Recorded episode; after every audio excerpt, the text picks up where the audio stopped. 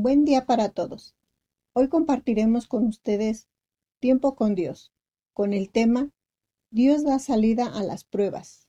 En el libro de Éxodo, capítulo 1, de los versículos del 15 al 22.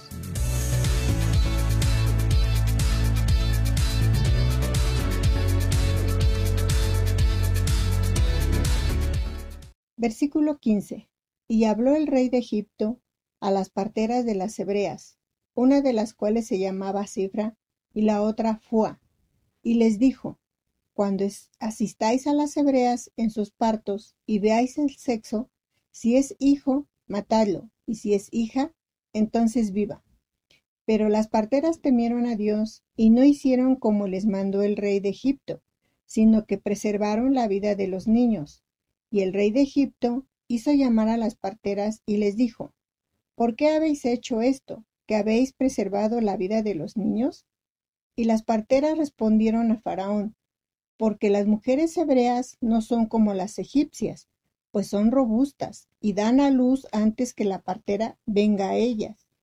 Y Dios hizo bien a las parteras, y el pueblo se multiplicó y se fortaleció en gran manera, y por haber las parteras temido a Dios, él prosperó sus familias. Vemos la reflexión en este día que si Dios permite una prueba, dará con ella una salida. Por medio de estas pruebas, nuestra fe aumenta en Cristo.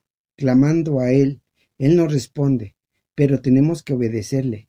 Vemos que el rey de Egipto da una orden a las parteras hebreas. Cuando asistan a las mujeres hebreas, y si es hijo, matadlo, pero si es hija, dejadla viva. Pero estas parteras eran temerosas de Dios y no hicieron lo que el rey de Egipto les mandó que hiciesen, sino que perseveraron la vida a los niños. Al ver esto, el rey llamó a las parteras, preguntando, ¿por qué me desobedecieron? Ellas desobedecieron el mandato del rey y se pusieron del lado de Dios para ayudar al pueblo de Israel. Dios les concedió su gracia, prosperando a sus familias.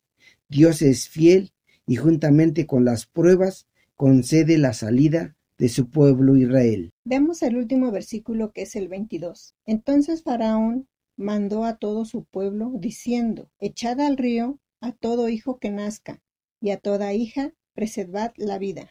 Nuevamente vemos que el rey, ante el fracaso de su primera orden, toma medidas más duras y ordena que todo varón hebreo recién nacido debía de ser echado al río aunque hubiese nacido antes que llegue la partera. Aunque pareciera que todo está perdido, nació Moisés, y bajo su liderazgo, Israel fue liberado de Egipto. Cuando tenemos temor a Dios, Él nos da sabiduría para actuar.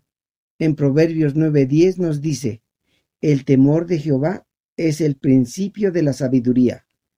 Dios nos da sabiduría en medio de las pruebas y de las aflicciones, él nos muestra su amor y su misericordia, y aún sin esperanza, Dios lleva a cabo su salvación.